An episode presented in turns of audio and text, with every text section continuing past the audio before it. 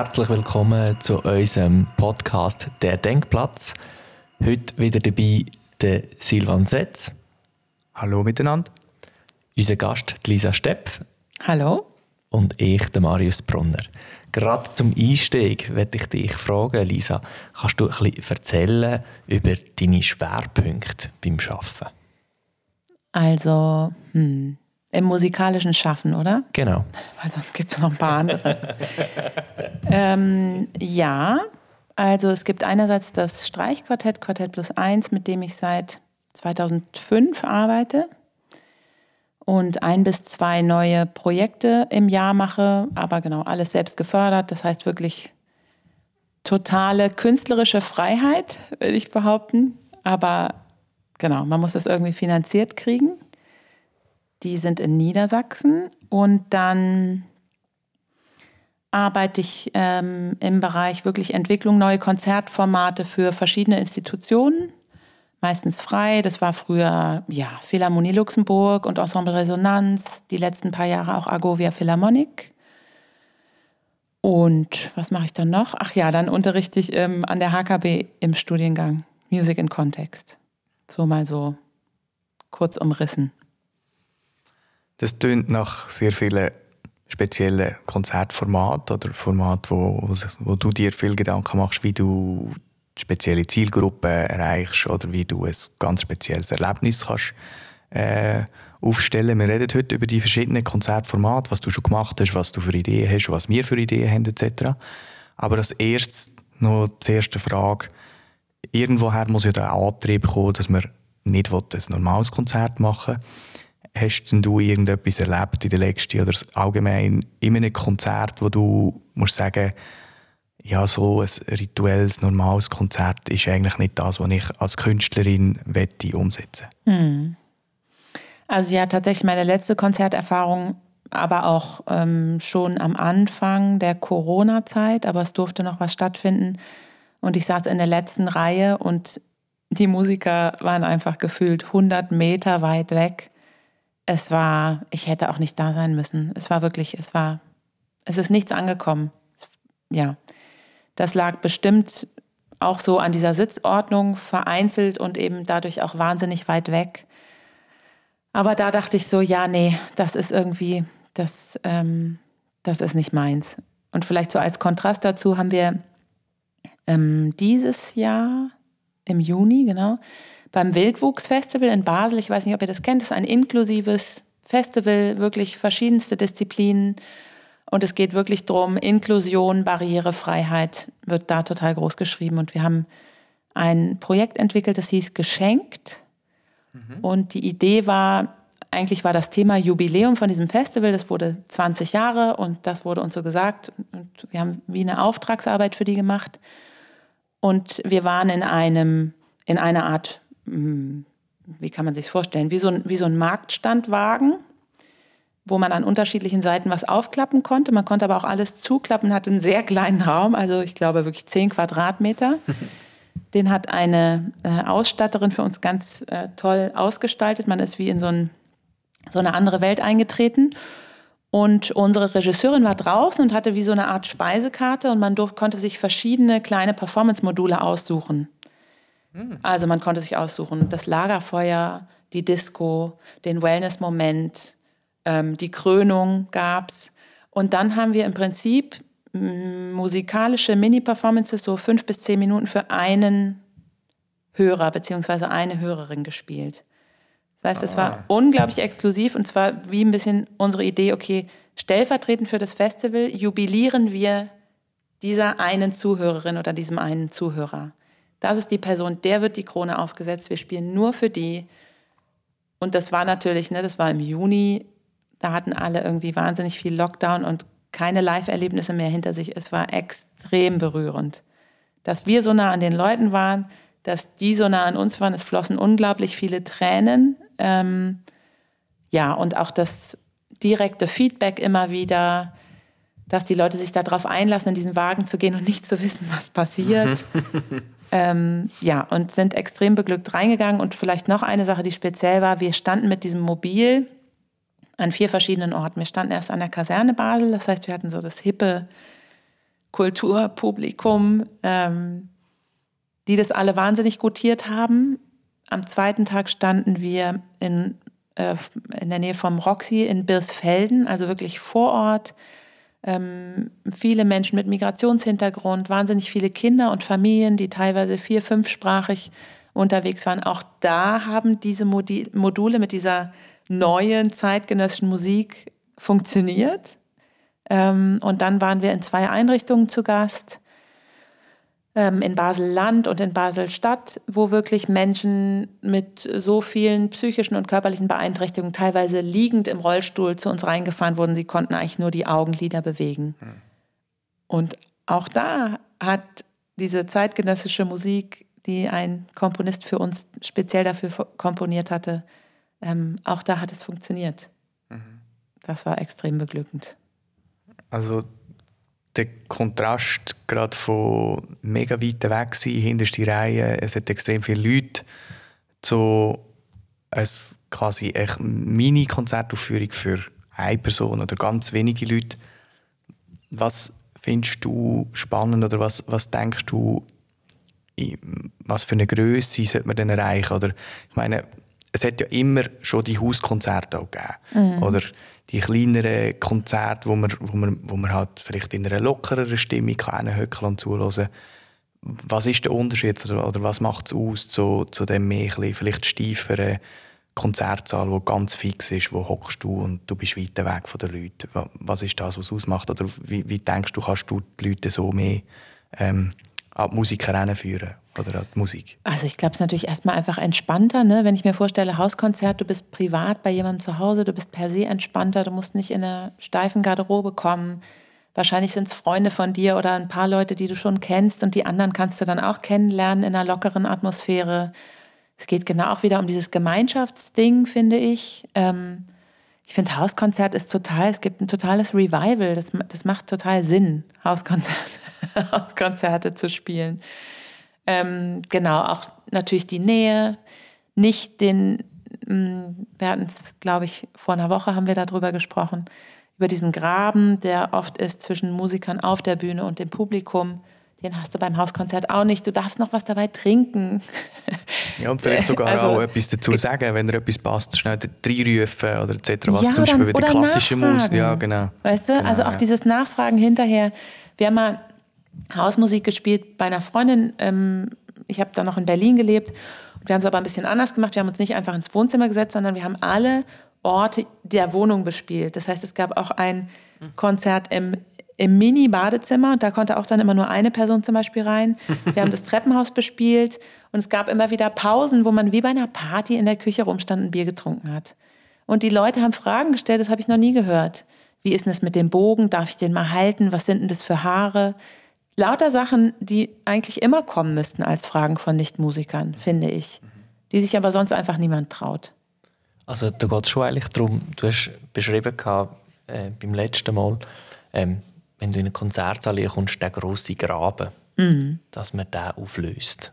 Dass, dass die Distanz weggeht, dass man wirklich einfach, einfach äh, kann auf die Leute zugehen oder die Leute können auch trauen, da auf einem zuzukommen, mhm. oder? Unbedingt. Also überhaupt kein, also genau, ich sehe keinen Mehrwert in, dem, in diesem Graben. Wirklich in keinster, in keinster Weise, ehrlich gesagt.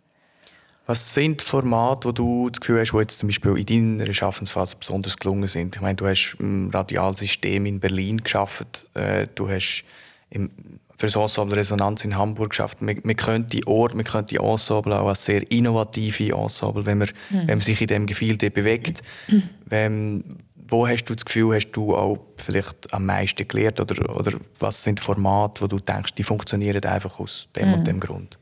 Also kann man natürlich sagen, die sind am erfolgreichsten, die wieder aufgenommen werden. Da ähm, genau gibt es dieses Yoga, die Yoga-Konzerte, die ich 2009 im Radialsystem entwickelt habe. Es ist ein super einfaches Format. Ähm, ich unterrichte 75 Minuten Hatha-Yoga und wirklich für Leute, die noch gar kein Yoga gemacht haben, bis zu Leuten, die total oft Yoga praktizieren. Und dann dürfen die Leute auf ihrer Matte in Shavasana, also in dieser Entspannungsposition liegen und dann gibt es das Live-Konzert. Ich glaube, das ist so erfolgreich, weil es so einfach ist als Setting. Alles, was du brauchst als Konzertveranstalter, sind die Yogamatten oder die Leute können sogar das mitbringen. Ähm, und du brauchst einen Raum, der groß genug ist. Ne? Mehr braucht es dafür eigentlich nicht. Ich glaube, deshalb ist es ähm, relativ erfolgreich. Du kannst es aber auch nur bis für maximal 50 Leute machen. Mhm. Also ab dann finde ich einfach als Yogalehrerin wird es unseriös, weil ich nicht mehr gut gucken kann. Ist jetzt auch der 75-Jährige vorne rechts, der noch nie Yoga gemacht hat. Ist, ist das alles okay für den? Ähm, Aber auch dort braucht es schon eine Überwindung fürs Publikum, weil man ja zuerst muss Yoga machen muss, wenn man es sonst nicht macht, in dem Sinne. Ja, aber du, interessanterweise bei dem Format ist natürlich das 50 ich, frage, ich stelle immer die Frage, einfach weil es mich interessiert. Wer war schon mal bei dieser Kulturinstitution, für die ich das gerade mache? Mhm. Ungefähr 50 Prozent der Leute heben die Hand. Wer war noch nie in dieser Kulturinstitution vorher und macht aber Yoga? 50 Prozent. Mhm. Bei jeder dieser Veranstaltungen kannst du 50 Prozent Neues ähm, Publikum generieren, weil Yoga natürlich so, also es ist ja kein Sport, aber so ein Volkssport geworden ist, mhm. dass die Leute sich nur über das Yoga zum ersten Mal trauen, in diesen Tempel reinzugehen. Mhm. Mhm. Also weißt du, klar, vielleicht schrecke ich Konzertbesucher damit ab, auf jeden Fall. Aber ehrlich gesagt, sind es die, die ich unbedingt damit erreichen will, ist die mhm. Frage. Mhm. Also ich fand schon speziell, wow, 50 Prozent der Leute sind neu. Und das heißt natürlich auch nicht, dass die 50 Prozent sich dann später in ein normales Konzert setzen. Das glaube ich nicht. Ja. Ich glaube, die kommen wieder zu der Reihe Yoga und Musik, mhm. weil die wissen, super, ah, da kann ich Yoga machen und hinterher, das war auch irgendwie ganz schön. Aber deshalb finde ich da so eine Kontinuität ähm, total wichtig. Da würde ich jetzt mal sagen, das war ein erfolgreiches Format. Ja. ja. Wein und Musik war auch ein erfolgreiches Format, wenn man sich anguckt, ob was wiederholt wurde. Da ging es darum, dass das wie so ein Mm. Auch ein, eine Art Hör- und Geschmacksexperiment. Man testet vier verschiedene Weine und hört unterschiedliche Musik zu jedem Wein und 99 Prozent der Teilnehmenden stellen fest, der Wein schmeckt anders, wenn ich eine andere Musik dazu höre. Der verändert den Geschmack. Das ist wieder das Gesamterlebnis mit allen Sinnen, oder? Also mhm. ein Wein trinken in Italien auf der Veranda in der Hitze oder der gleiche Wein nachher im Winter in der Schweiz ist etwas anderes. Ja. Weil sich Faktoren drumherum verändern, genau. Und wenn du sozusagen bestimmte Impulse über das Ohr aufnimmst, beginnt wieder dein Gehirn eine Gesamterfahrung abzuspeichern und die, ja. Und das, ja. Mm. Und äh, sonst aber zum Beispiel eins meiner Lieblingsformate, wo man ich weiß gar nicht, ob man von Erfolg sprechen kann, weil es hat nur einmal stattgefunden und wird wahrscheinlich auch nie wieder stattfinden. Aber ähm, ich fand das eins der tollsten. Das habe ich für das Ensemble Resonanz gemacht. Es ging darum, dass ähm, in einem Konzert wurde ein Werk gespielt von Enno Poppe. Es war ein Auftragswerk, das heißt Uraufführung. Kein Mensch kannte das. Enno Poppes Musik, ich weiß nicht, ob ihr die kennt, relativ abstrakt. Mhm. So nicht wahnsinnig zugänglich, wenn man die zum ersten Mal hört. Ähm, und das Werk hieß Filz. Und ich bin äh, so daran gegangen für diese Offbeat-Veranstaltung, dass ich dachte, okay, super, dieses Werk ähm, interessiert mich total. Und warum hat das überhaupt diesen Titel? Und ich habe eine Filzkünstlerin gesucht, die also genau das anleiten könnte, so, konnte so ein Workshop, wie mache ich, wenn ich Wolle und Wasser und Seife habe, wie kann ich daraus ein Stück Filz herstellen? Mhm. Und ich bin ähm, vorab zu Enno gegangen und hatte also ein ganzes Interview vorbereitet über den Prozess des Filzens. Und ich wollte ihn fragen, ich wollte mehr über seinen Kompositionsprozess rausfinden, weil die Musik ist so abstrakt und man fragt sich, wie, wie, wie komponiert er das? Was denkt er dabei? Wie geht er vor? Und dann bin ich hingegangen und habe gesagt, ja, also Enno, ähm, dein Stück heißt ja Filz. Und das Erste, was er sagt, ja, aber du weißt ja bestimmt auch, dass die Namen meiner Kompositionen, also die haben ja nie irgendwas mit dem Stück zu tun. oh, wow. Und ich dachte, oh nein. Und er hat sich aber darauf eingelassen, mit so einem Augenzwinkern, dass ich gesagt habe, ja, pass mal auf, aber der, der Prozess des Filzen, der passiert ja so und so. Wir haben es ein bisschen auf eine Metaebene gehoben. Dann hat er mir aber Antworten gegeben. Als ich ihn dann gefragt habe, naja, kommt Seife vor in deinem Kompositionsprozess, hat er natürlich total gelacht, aber auf einer Metaebene kamen wir relativ gut zusammen. Mhm. Wir haben dann aus dem Interview und Proben, Aufnahmen aus diesem Stück eine Art, ähm, ja, äh, ähm, also äh, eine halbe Stunde oder eine, eine 45 Minuten quasi Musik unterbrochen von einem In von Interview mit ihm ähm, zurechtgeschnitten und dann kam die Filzkünstlerin. Dann haben alle gefilzt. Sie hat immer angeleitet und dann haben sie gefilzt. Da musste ja Walken und Seife dazu und warmes Wasser. Dann hat man die Musik gehört und quasi Ennos Erklärung dazu. Indem er aber auch über Filz und Seife und Wolle gesprochen hat, aber immer das parallel gesetzt hat zu seinem Kompositionsprozess. Und was passiert ist, dass die Leute so standen und was mit ihren Händen gemacht haben und wirklich hinterher das Gefühl hatten, sie haben diesen Kompositionsprozess begriffen im ja. wahrsten Sinne. Und es war wahnsinnig toll, weil Leute hinterher, die sind dann teilweise wirklich mit diesem Stück Filz, was sie gemacht hatten, sind sie dann ins Konzert gegangen und haben dann das Stück gehört von Enno Poppe. Also sind dann in die Leishalle gegangen, ne? Ja. Und meinten, ja, aber dieses, sich an diesem Stück Filz festhalten zu können, hat ihnen wie geholfen, dieses Stück zu begreifen. Interessant. Krass. Ja. Also es war total Vermittlung, ne? Das ja, war ein ja, richtig das, das klassisches Vermittlungsformat. Aber das fand ich irgendwie, da haben 20 Leute teilgenommen. Ne? Ich habe nicht die Welt damit verändert, aber es hat mir großen Spaß gemacht. Also viel, wirklich viel auch mit, ähm, dass man das Publikum und die Personen, die dort sind, einlädt, mitzugestalten. Unbedingt, Etwas die aktivieren, ja. Mhm. Ich habe das Gefühl, wenn man selber handeln kann, ob das mit den Händen ist oder ob man spaziert oder ob man Yoga macht. Ich habe das Gefühl, das haben wir letzte Woche auch schon besprochen, dass es dass so der klassischen Konzert so der Körper keine Rolle spielt. Mhm. Ich finde, es hat total viel damit zu tun, dass ich da als Mensch mit allem vorkomme und dass ich eben auch handeln kann. Ja, das ist eigentlich noch ein guter, ein guter Punkt, weil wir haben ein neues Projekt, wo wir ähm, uns vorgenommen haben Marius, willst du das mal so kurz umrahmen? Ist das euer aktuelles? Das aktuelle jetzt? Projekt, ah, genau. Super. Also vielleicht dazu muss man sagen, wir haben uns für die nächsten paar Jahre einen Schwerpunkt gegeben und das ist ähm, Publikumsinteraktion. Mm. Und jetzt gerade für das erste Projekt ähm, wenn wir eine App entwickeln, wo wir während dem Konzert ähm, die Leute mit einbeziehen kann. Um wirklich zu schauen, was, was ist da alles möglich ähm, wa, was kann man mit dieser App machen, damit man aufs Konzert Einfluss nehmen kann? Wie kann man, wie kann man im Konzert mit den Leuten kommunizieren? Mhm. Und eben auch ein bisschen herauszufinden, hat das einen Mehrwert oder stört das oder mhm. ist es eine Bereicherung? Mhm. Genau. Ja, cool. Genau, also es geht uns auch ein bisschen darum, dass man quasi sagen kann, komm bei uns ins Konzert, ähm, du lädst vor dem Konzert die App ab oder das Programm, du kommst nicht drauf und du hast eine gewisse Entscheidungsfreiheit. Sei das zum Beispiel auch, dass du, dass es vielleicht ein Quiz gibt während dem oder dass du zum Beispiel kannst entscheiden, was passiert als nächstes oder vielleicht gibt es eine Story, wo man kann sagen, gut, ich biege jetzt rechts oder links ab. Ich meine, mhm. es könnte ja jeder die Bücher von früher, ah, wo man super. selber können sagen so, wir so haben weitergehen. Kugelblitz gelesen, Detektiv Kugelblitz zusammengegeben und dann selber können sagen, ja, jetzt gehen wir da rechts oder links oder mhm. auf die Seite. So ein bisschen in dieser Art. Weil, ja, einfach so die, und auch wieder eine Gesellschaft zu bilden, dass man mitreden kann, dass man zusammen ist und mhm. Musiker quasi nicht, nicht einfach nur etwas Spezielles vorne dran sind, mhm. sondern mhm. nie gehören. Super, ich bin gespannt, was das für euch bedeutet.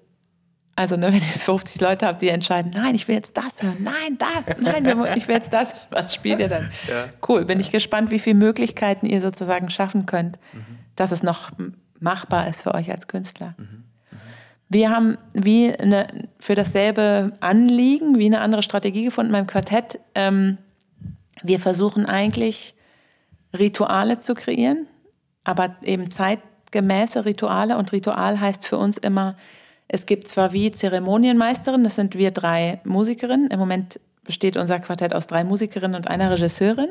Mhm. Ähm, es passiert meistens nonverbal und die, alle Leute sind aber immer eingeladen zum Mithandeln. Also meistens, ähm, keine Ahnung, handeln wir, mal abgesehen vom Instrumentspielen, das machen die Leute meistens nicht, aber oft mh, mm, sind sie doch akustisch, äh, können sie mitmachen, aber es gibt oft Handlungen, die sie tun müssen. Also unser nächstes Projekt heißt äh, Kompostition und ähm, das findet in einem Permakulturgarten statt. Das ging uns eigentlich darum, also es geht eigentlich drum, um äh, auf den Klimawandel und Klimaschutz und Nachhaltigkeit und so weiter aufmerksam zu machen, aber eben wieder nicht mit dem Zeigefinger, sondern wir wollen eigentlich die natürlichen Kreisläufe feiern und die in Musik übersetzen. Also im hm, Permakulturgarten ne, ist das die mhm. Idee von Säen, Wachstum, Ernte, Verfall, Kompost, neue Saat. Mhm. so dieser Kreislauf. Und da werden die Leute, also die werden säen, die werden Kartoffeln ausgraben müssen, die werden die waschen und schneiden müssen, dann werden die über dem Feuer gekocht. Ähm, die werden ganz viel laufen müssen, die werden Dinge tragen. Also will nur sagen, dass es dann unser Ideal ist, dass wir das zusammen kreieren. Mhm. Dass die Zuschauer wie das Gefühl haben, natürlich haben wir was vorbereitet und es gibt auch Musik und einen Ablauf und so weiter, aber sie sind, sie sind Teil des Ganzen und das existiert nur durch ihr Mittun, kommt das sozusagen äh, zum Leben. Mega interessant. Ja. Das findet in Deutschland statt. 12. September ist Premiere in Deutschland im Permakulturgarten. Nice. Schöne Location. Aber Sehr wir, schöne Idee. Wir gucken mal, ob wir hier auch ein paar Gärten finden. Das Vielleicht sogar super. Schulgärten haben wir auch schon überlegt. Schulen haben ja oft diese Gärten, ne? Könnte man das auch mit Kindern machen.